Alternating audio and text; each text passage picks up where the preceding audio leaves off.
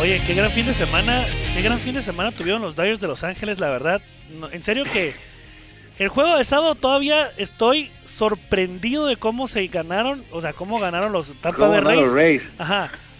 Pero no, no, no, no, no. Es más, te lo juro que yo iba en el camino en el carro con unos amigos al, al a- porque hubo un, en el autocinema hubo un, un show de un comediante, Comediante. que se llama JJ, así es. Sí. Yo iba en el, en el carro y lo viendo por el celular, pues ya es uno que es rico y que puede pagar, no se crean, ¿eh? Que Es tiene pura, datos, pura piratería, pura piratería. Lo estaba viendo por piratería el juego y te lo juro que estaba tan emocionado que la ambarina que tenía tomando me la tiré en el carro. Así que estuvo genial el juego del sábado. Ya el domingo este, los arreglaron. Esto también estuvo bueno, pero, pero lo arreglaron. Sin embargo, perdón que te interrumpa, se está cumpliendo mi pronóstico. Los Dodgers Seis van a juegos. ganar en seis juegos, así es. Sí, yo dije cinco, o cinco, cuatro o cinco. Debió haber sido cinco si no hubiera pasado eso. Eh, fue muy emocionante, Juan, para la gente que le va a los Rays o para la gente que es anti-Doyer, que Sí. hay mucha. Entonces, e- ellos sí lo disfrutaron. Para mí, ese juego fue una película de terror. Eh, si a mí me hubieran dado, ya lo he dicho en dos ocasiones hoy, si me hubieran dado un libreto de película de Hollywood, eh, que viniera eso que ocurrió, hubiera dicho yo, espérense, no inventen, está muy exagerado, no podemos hacer una película así, no pasa en la vida real. Pero el sábado ocurrió de esas cosas que ocurren cada 10 años, como por ejemplo el jonrón de Kiri Gibson, por ejemplo aquella Sí. pelota de que batió que batió Mookie Wilson en la Serie Mundial del 86 que se le fue por abajo de los pies a Bill Wagner, era el último out del juego y con ese error ganaron los Mets y luego al día siguiente ganaron la Serie Mundial. Esos pasan eh, eh, una vez el jonrón de Joe Carter en el séptimo juego de la serie contra los Phillies con Toronto. Son cosas espectaculares que pasan una vez cada 15 años y me molesté, sí me, sí me dolió porque ese juego se debió haber ganado, ya estaba ganado, faltaba un strike.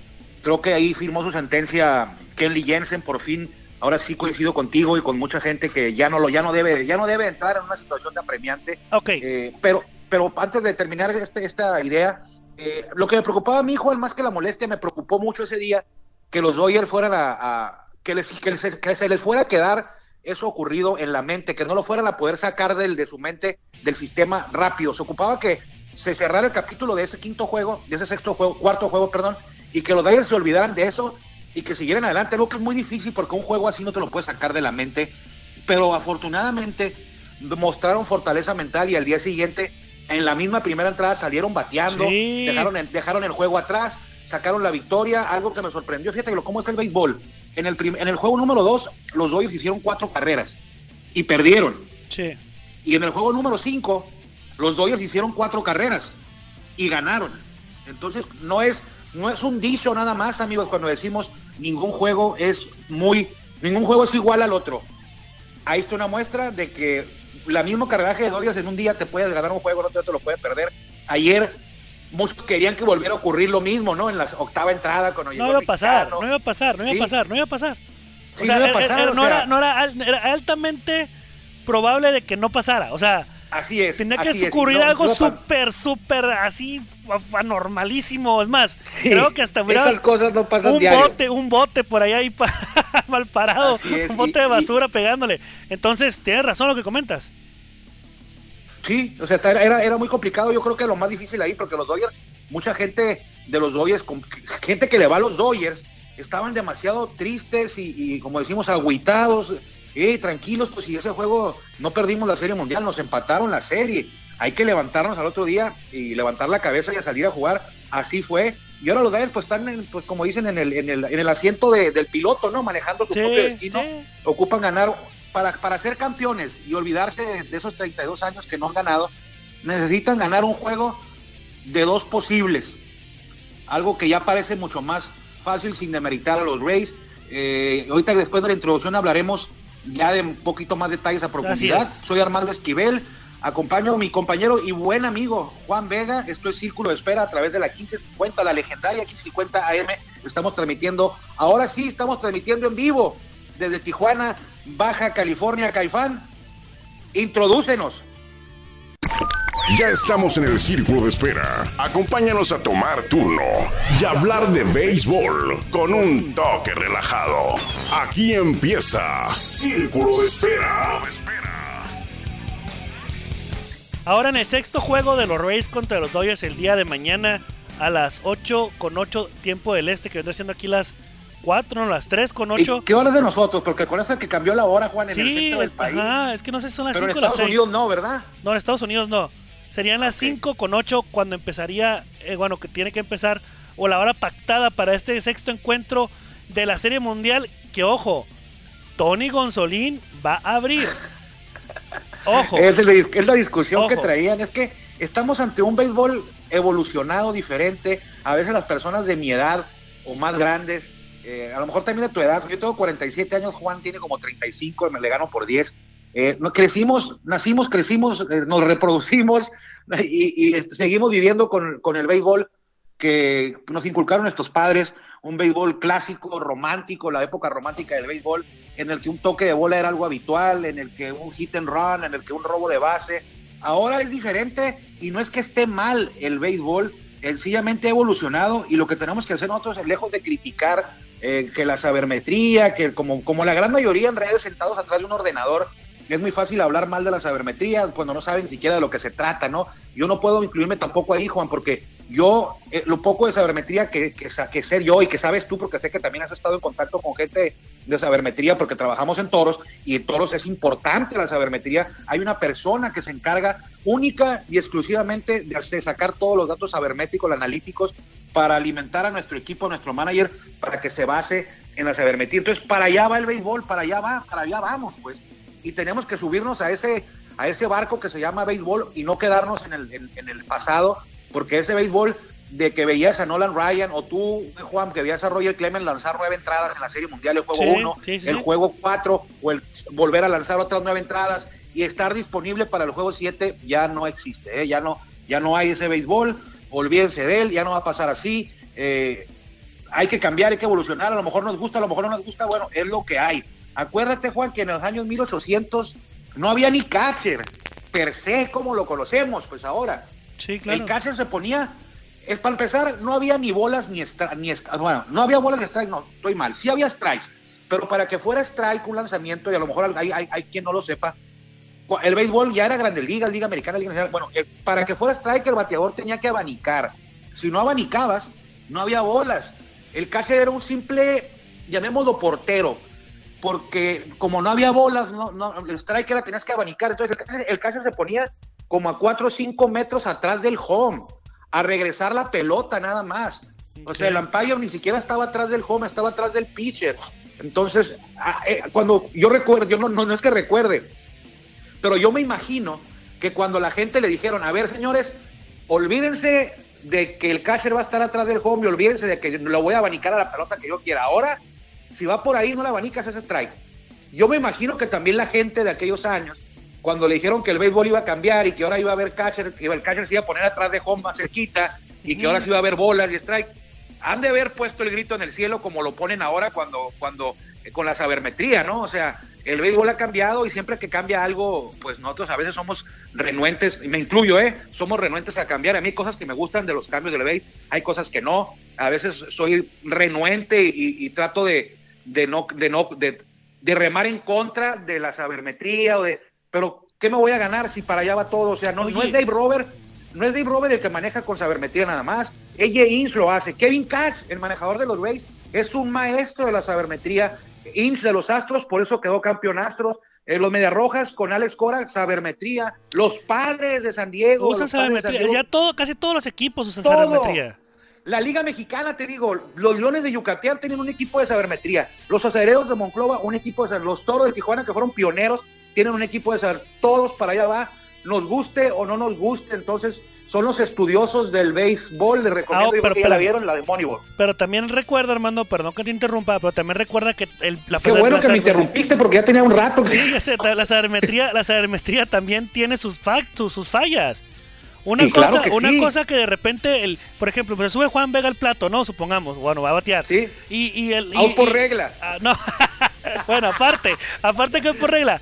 Yo soy Sí. derecho y un bateador derecho, obviamente la mayor porcentaje de veces que batea va a batear hacia el jardín izquierdo o, a- o hacia el lado izquierdo del terreno de Sí. juego, porque es bateador derecho. Entonces, pero ¿qué tal si aj- se ajusto y abre un poquito más mi pie derecho y abre un poquito más el swing? Se va a ir, se va a ir directamente a, a- a- a- al otro lado. Entonces, creo que Fernando se fue, Armando se fue. Me quiso, me colgó el señor Armando Esquivel, no lo puedo creer. No lo puedo, no me quiso escuchar el señor Armando Esquivel. Estamos, estamos en vivo. Estamos en vivo. A ver, vamos a ver si entró Armando. Armando, pues como estamos en vivo, me colgaste, no quisiste escuchar mi ¿Le versión. aplastaste algún No, botón claro ahí? que no. Le aplastaste un botón. No, Te estamos en vivo. hablando solo, ¿no? Sí, me quedé hablando solo, pero la gente ya escuchó lo que quise decir, ya te lo perdiste. Sí, pues, no, no- ya no te lo perdiste. Ese pedazo, Bueno, no te escuché ese pedazo, pero A lo que ¿cuántas voy- veces, por ejemplo, vienes a batear tú, Juan? Un ejemplo, Ajá, vienes sí. a batear Juan Vega y le hacen el, el switch, ¿no? El, el- el- switch defensivo. Exacto. Le ponen cuatro jardineros y cargan a todos para el lado de la primera base. sí, pues, ¿Cuántas veces cuando, cuando vemos eso, cuántas veces el bateador cae ahí? Casi siempre. Casi es siempre. muy raro que salga una bola donde no hay nadie. ¿Por qué? Exacto. Porque eso te dice la Por sabermetría. eso, entonces, ¿por qué están crucificando a Dave Roberts en el juego 5, en el juego este, en el 5 iba a decir, en el 4, En el 4. Ajá, en el juego 4, que cuando sacó, cuando, cuando Kellen Jason no era lo que tenía que arreglar, ¿por qué crucificaron si de todos modos la sabermetría le dijo, metes, bueno, la- me imagino que coach de, de, picheo y la sabermetría le dije, mete a él, él, porque viene, los- viene la batería más, este, Ujú. de- menos sólida de los, de los, de Tampa Bay, De etc, Tampa Bay. etc, etc, etc. Pues es lo que hace la sabermetría, la, te- la, Sí. como una guía, es como un La sabermetría estuvo en lo correcto, el que estuvo mal fue Janssen, Exacto. que ya no es el mismo de antes. ¿Y por qué crucificas a, y por qué quieres crucificar a Robert? Su A trabajo Robert. ahí está. Es, Entonces, que, es que hay mucho anti-Dodger, es- es- por es- eso. es- Y- también tiene pero que los ver mismos esto. Dodgers, Armando, los mismos Dodgers, no manches, este. Sí, o sea, todo sí, el mundo estaba Dodgers, diciendo. Pero permíteme, deja termino mi idea. Sí. No sé por qué. Yo, y conste que yo no le voy ni siquiera a Dodgers ni le voy a Tampa Bay. Yo que gane, que tenga que ganar. Yo dije, yo mi pronóstico era ganar en 6. Eso no es del todo correcto, pero dale. Eh, bueno, mi- dale. Yo dije Tu que corazoncito ganaba en se seis. carga para el lado de Florida.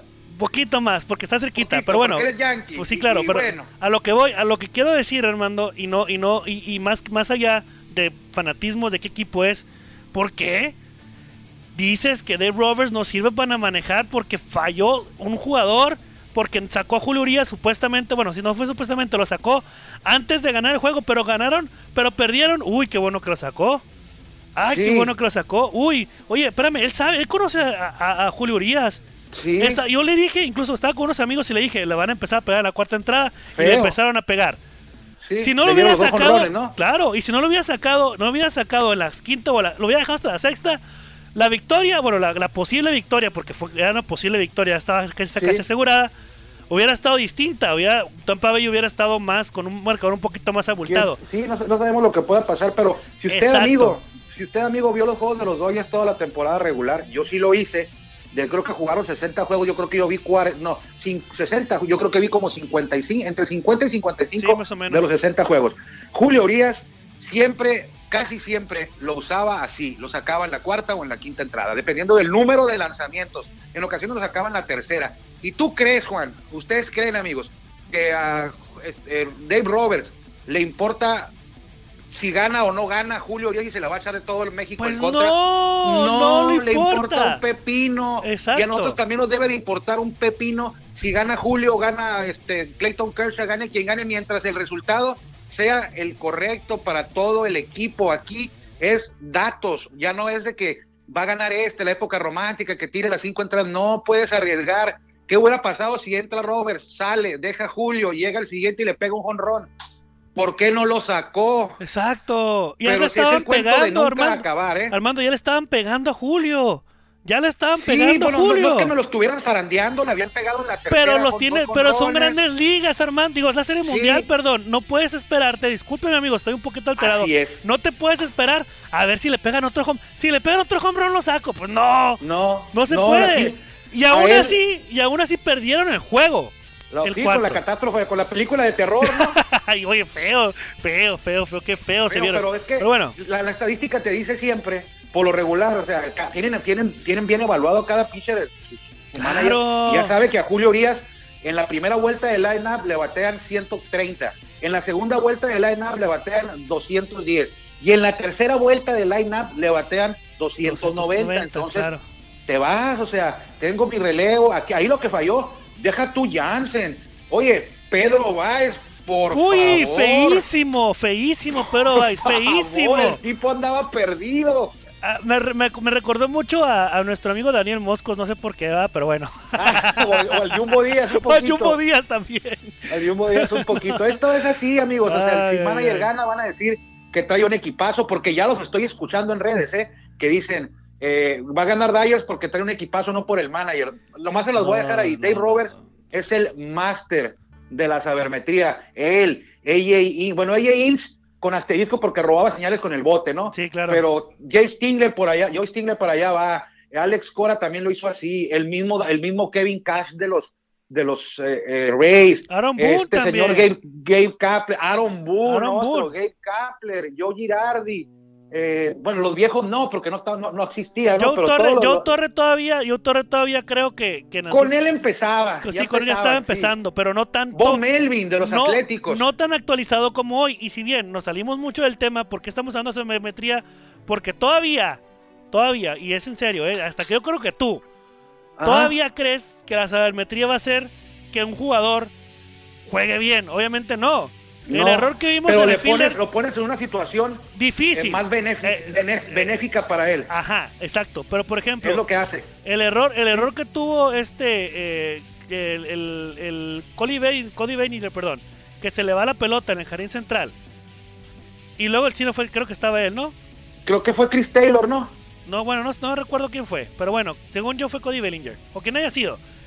Creo que el que haya sido, pero bueno, se le fue la pelota y luego la tira mal. No, al cortador, el cortador la tira bien al catcher, al catcher se le va, que era este, Ajá. era el Will el- Smith. el Will Smith, así es. Sí. Eso, espérame, eso, eso no, eso tampoco te lo va a decir la sabermetría. No, no, eso no. no. Entonces, también el béisbol tiene sus emociones, su pasión, como ese juego que vimos en el 4. Y también Sí. no puedes decirle que Dave Roberts se equivocó, que Dave Roberts por su culpa No. perdieron. No, claro que no. Ahí, ahí está la respuesta. Tocó la bola.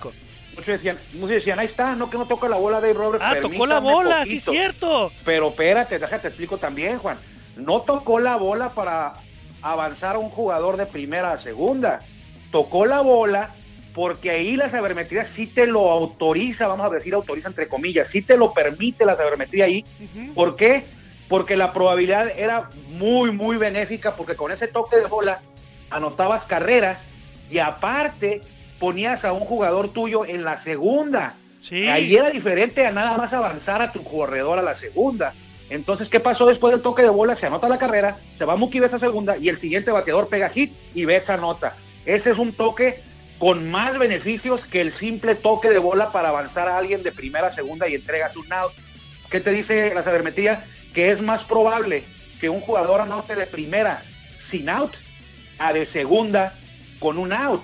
Pero dicen los puristas, dicen, bueno, pero ¿qué tal si en el toque tira mal a la primera? Ah, bueno, pues el qué tal y el hubiera es otra cosa.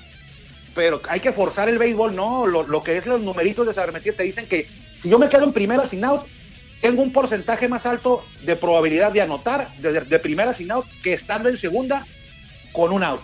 Comprobado por años y años y años y años y años y años de estudio. Muy bien. Pero bueno. ¿Quién pisa mañana? Gonzolín. Gonzolín, contra Gonzolín, hermano, o Gonzolín, perdóname, pero Ah, pero no sé, no sé, no sé si no sé si lo estás, no sé, no sé si va a ser un bullpen day, que no creo. No Pues creo que va a ser un bullpen day. Y tampoco, o sea, no sé, no sé qué, no sé qué idea traiga eh, tu amigo Dave Roberts, porque no es mi amigo, la verdad, no es mi amigo para nada. Este, Pues es mi amigo, yo soy el representante de los Dodgers en el, en el noroeste del país, entonces es mi compa. Te lo voy a explicar rapidito. ¿Qué pasó en el segundo juego? ¿Quién abrió? en el segundo juego Dustin abrió May, ¿no? Dustin May. No, espérame. Y luego vino quién? Espérame, espérame, espérame, no fue, no fue Walker Buehler. Gonzolín. No, no. En el segundo juego, ah no, en el segundo juego, yo estoy viendo Sí, el el tercero. tercer juego fue Walker Buehler. Ajá, en el segundo juego sé si fue Sí, No, no, no, no, no, no. Ah, Gonzolín fue el que abrió el segundo juego. Y luego Dustin May. Y luego, luego Floro, luego González, luego May. Ok, lo que pasa Una ahí entrada, es que una dice- entrada, una entrada, una entrada y un tercio. Sí, eso, eso va a pasar mañana. Pero, Bueno. ¿qué fue lo que hizo Roberts en el juego 2? Dijo, voy con estos. ¿Por qué quiero yo tener a Walker Buehler al 100% en el juego 3? Ahora, ¿qué va a hacer Dave Roberts? Porque muchos lo critican que está entregando el juego, que por qué no mete a Buehler. No, Dice Robert, no, si meto a Buehler el martes, tengo a Buehler al 80%. Exacto, exacto, exacto. Si meto a Buehler el miércoles, está Buehler al 100%. Entonces, mañana, y si estoy mal, no sé, o sea, yo no creo que equivocarme, pero yo creo que mañana van a lanzar todos, menos Walker Buehler y Julio Urias. No, Ellos y- dos, y- y- los dos. Obviamente Clay- Clayton Kershaw tampoco. Ni bueno, ni Clayton Kershaw, Sí. pero mañana van todos los demás. Va a ir Joe Kelly, va a ir este, Floro, Víctor va a ir González, González, Víctor González, Pedro hasta Pedro Báez. Báez. Pe- Pero el pero Pedro te va a poner a sudar. tres. Pedro Sí. te va a poner a sudar mañana, ¿eh? Mañana no toca ni a Bueller ni a Julio Urias. Ellos son Ajá. a los que está guardando para tenerlos al 100 El 7. el miércoles. Entonces no es que esté entregando el juego, él dice, vamos a ganar el sexto. Aquí tengo mis pitchers para el sexto y estos es mi seguro de vida el 7. Pero mañana ganamos el 6. Entonces, y, y los y los este los Rays tienen a Blake Snell y tienen a, a Charlie Morton porque ellos ya se aventaron su bullpen day Sí. eh, antier, ¿no? Ah, creo que sí, en el 4. No, Sí, en, el- en van, 3. van dos veces que se aventan bullpen, bueno, algo de bullpen day. Y muchos dicen que, que es el futuro del béisbol. Ojalá no. No, o si es, que ya no nos toque verlo a flojera, nosotros. Sí, no sé, qué flojera. Que sea dentro de unos 50 años, ¿no? Ya sé, o a lo mejor poquito más. Pero, bueno, pero me da gusto. Mucha gente en el juego 3 decía, ah, qué serie mundial tan aburrida que, que no hay nada, va a ganar los de ayer fácil. Pues no, no, se- no No, resultó aburrida. no, no, el juego de no, ayer no, no. hubo voltereta, pero estuvo muy bueno, ¿eh? ojo, me puedo equivocar, Armando, y nos podemos equivocar. Claro. Puede ser que Reyes gane mañana y que gane el miércoles, no sé, pero no es, no es probable, la verdad. No, me sorprendería, no, Juan, ¿eh? No es probable, porque no, no creo que lo, no creo que lo hagan, y menos contra el trabuco que traen los Dyers. Entonces, Eh, Los Dodgers batean y, a ver, ahí es peligroso. Ayer, pues, o sea, los Dodgers ayer hicieron cuatro carreras y ya después de la quinta no hicieron nada. por eso, pero, pero, ¿por qué? ¿Por qué? Ajustaron ¿Por qué su- qué? o sea, ¿por qué no, por qué no pudieron pichar? Porque el, digo, ¿por qué no pudieron batear? Porque Tampa Bay ajusta su picheo con el bullpen. Justo pichó también. Pero Sí, con el son- pues, bullpen. es un juego de centímetros Claro, aquí, pues entonces. pero bueno, pero bueno, lo- los que quedó. vamos a ajustar somos nosotros, porque el tiempo se Vamos nos va a terminar. Sí. vamos a hablar ahora de la Liga Mexicana del Pacífico y de la, de la ruta de los toros dentro de ese circuito. ¿Qué te Ajá, parece? sí. Si tú estás de acuerdo, empezamos. Dime. No, dale, está bien, también te voy a decir que, ya, que, no, que no se molesten nuestros amigos porque hablamos puro Grandes Ligas. Ya se va a acabar, amigos, quedan tres días de Grandes Exactamente. Ligas. este, Vas a festejar hoy, como vas a festejar. el- Vas a festejar como si. va a festejar alguien, o sea, a lo mejor Tú- yo, a lo mejor. a Tú lo vas a no. festejar, si ganan los Dodgers, tú vas a festejar como si hubieran ganado una serie mundial de verdad. De los No, pues 100 sí, es una serie mundial de verdad, o sea, no, entiendo por qué no. No, pues, de- temporada típica, pues. Es lo, es lo que hay. es lo que hay. Así Es como Guillermo. Zulbarán. Pero bueno, Sí, pero como no llegaron tus Yankees, y por de- acuérdate que me debes dos comidas, ¿eh? no te preocupes, ya después, porque ahorita no. Bueno, ahorita amigo, me apostó comidas que ganaban los Dodgers que perdieron contra los Bravos, y luego otra que los La- Yankees, los Yankees iban a llegar más lejos que los Dodgers. la y bueno, pandemia nos ha dejado, pero bueno, no se ha dejado. Está bien, vamos a hacer una comidita y vamos a, pero no, no, no de llevar, vamos a ir a un restaurancito. a gusto. Pero bueno, vamos a rápido. podemos transmitir de ahí. Vamos al Pacífico, dale, date. Ay, Ya quieres, ya quieres andar tú este, cobrando publicidad por intercambio, hombre. Ya vas a empezar mal, pero bueno. Buena idea, ¿eh? No, fíjate que no, no, no, no llego tan lejos yo. ¿No te gusta? Por eso estoy como estoy, pues porque no se me ocurren ese Ay, tipo de cosas. pues, Tú Dios, rápido la moviste, ¿no? A la de volada. Publicidad. Bueno, vámonos rapidito. En los naranjeros de Hermosillo está los superpoderosos naranjeros de Hermosillo. Ey, Coincido, ahí va, ahí va. ¿Qué coincido. te dije con los Yaquis de Ciudad Obregón? Andaban muy orondos diciendo, Ajá. ay, que los Yaquis, que lo mejor. Espérate. Espérate. Sí, ahí están los, ahí están los- esto. exactamente. Y luego, que gachos los Águilas de Mexicali. Corrieron Así al también. manager y ahora sí vamos a ganar. Ahí sí, fíjate Ahí que, sí que- se pasaron de lanza, eh. y a mí no me gusta, Juan, hablar de, de- de teorías de conspiración, de ese tipo de cosas. Yo defiendo a los jugadores, defiendo la integridad del deporte, Sí. pero oye, 0-8, corres al manager, Y llega otro manager, bueno, no llega, ahí estaba, era, era Patrick. Patrick, de nada tiene que ver que hayan corrido, espero que no, tenga nada que ver que haya corrido Pedro Meré. Ajá. Y ahora resulta que los Águilas van invictos desde que se fue Meré, van 3-0. 3-0, así es. O sea, no, no tiene explicación. Me, me decía nadie, a ver, Armando, explícame qué pasó en Mexicali. ¿Qué, ¿Cómo? No, no tengo explicación, le dije. Discúlpame, pero ahora sí. Es que no hay, No sé qué decir. no hay, no hay. No hay, no sé No qué hay. decir, no puedo decirte yo. Ah, pues es que el béisbol les dio. No, o sea, despertar otro. No, No, pues el, no. el manager nuevo es un motivador. No, No. o sea, no, no hay explicación. A lo mejor piensa mal y acertarás, tampoco es la respuesta correcta. No, pero, pero, sí deja mucho a la raro. imaginación, ¿no? Pero qué raro, ¿no? O sea, es qué raro. Qué raro. Y contra Qué los mismos raro. sultanes perdieron no sé cuántos juegos porque habían perdido dos consultanes y ya ahora le ganan tres. Ajá. Pero bueno, Pero bueno, pero, pero lo- que dices tú de Hermosillo, de Hermosillo tienes razón. Se me hace que ahorita en este arranque no es tomateros, ¿eh? No. En este arranque es yaquis. Empezaron, como dices tú, muy orondos, gane, gane, gane, gane. Llegó Hermosillo y les dijo, papi, tranquilo, aquí estoy yo, este, este, este, este es mi año, así que tranquilo. Entonces, Así es. eh, va a estar bueno. Naranjeros es el que ya no le preocupa, pero le ocupa ganar y quedaron quedar campeón por, por, por tomateros. Y yo creo que fue, una, fue un mensajito. Vamos iniciando la temporada, hey Yaquis, yo soy naranjero, yo sigo siendo el rey aquí en Sonora, eh, tranquilo. Ah, sí, aguas. Ahí Exactamente. vengo, eh, no, no Eh, estás tú solo, calmadón.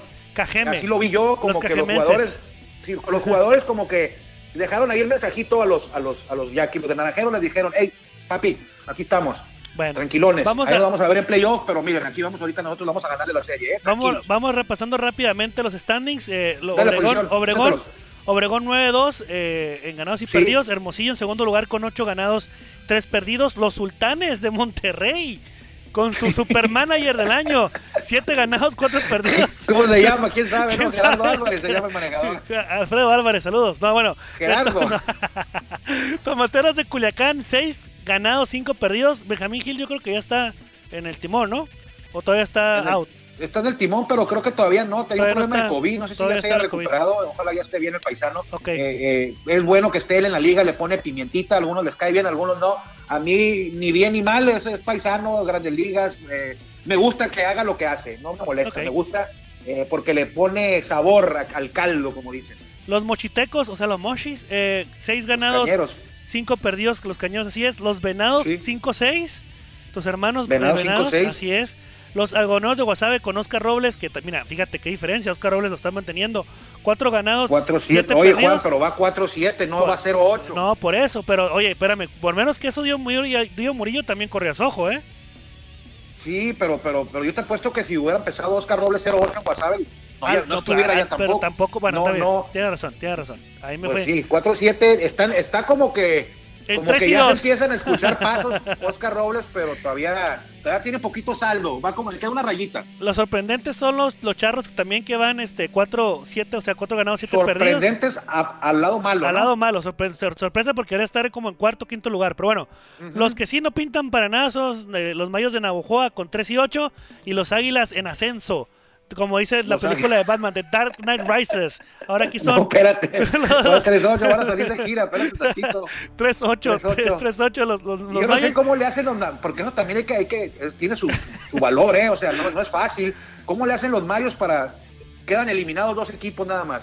No sé cómo le hacen, se las ingenian los mayos Para poder pasar. para ser de esos dos siempre. y me van a quedar mal porque su competencia es quedar en los últimos lugares para no jugar playoff, dicen. Pues yo creo no, no quieren no Le quieren sale más barato. Les sale más barato, no gastan. Pero fíjate que en playoffs sí, no sé mucho llegaron a, los, a la final. Acuérdate que estuvieron a un juego de, de quedar campeones contra los tomateros. Sí. Les empataron la serie, luego se la sacaron en el último juego. Los mayos que, pues creo que tienen dos campeonatos. Hay quien tiene, los toros, los potros de Tijuana tienen como 30 años sin jugar en la Liga Mexicana del Pacífico y tienen los mismos campeonatos que mayos, ¿eh? Sí. Sí. Entonces, y uno más que algodoneros. Y uno más que Sin Godonero, agraviar. sin agraviar. No, no es cierto. está, entonces, aquí como les decimos al principio, Juan, amigos, aquí no, no se preocupen mucho si su equipo empezó con 3-8. Sí. Eh, esta, es un sistema de competencia muy benévolo, te puedes recuperar y aquí lo que cuenta al final, al final es el playoff. Y si tu equipo empezó 9-2, pues sí, no es echar campanas al vuelo, no te garantiza el campeonato, No. pero sí te garantiza que vas a pasar a Como playoff. los venados el año pasado. Que llegaron a penitas, ¿no? Y los cañeros y ahí anduvieron ahí dando lata hasta el final. Exactamente. Pero bueno, Sí, y los Yaquis, acuérdate, los Yaquis que quedaron líderes de las dos vueltas. Exacto. Y, Se llevaron todos los puntos habidos y por haber y se fueron. y se fueron, llegaron los venados que pasaron de panzazo y para atrás los fielders, vámonos. Bueno. Siete juegos se los caminaron y a punto estuvieron de ganar también a. Se quedaron un juego, pero se fueron a siete juegos contra los tomateros eh, de Culiacán. Ajá. Jugadores de- destacados que tenemos No, aquí. rápida, No, te, voy a decir, hoy. te voy a decir rapidito nada más. César Rodríguez, que está ahorita como líder de, de bateo, bueno, de, de average, con 4.75. Este, Luis Alfonso Cruz lleva 11 carreras anotadas. Eh, porque Luis Alfonso Cruz lleva 4 cuadrangulares. En, Sí. pues, obviamente va entrando apenas, ¿no? Eh, también, ajá, Luis Alfonso Cruz también producidas con 14. Y en bases robadas no tenemos a nadie. En tanto al picheo, eh, no- Juan Pablo Ramas eh, está.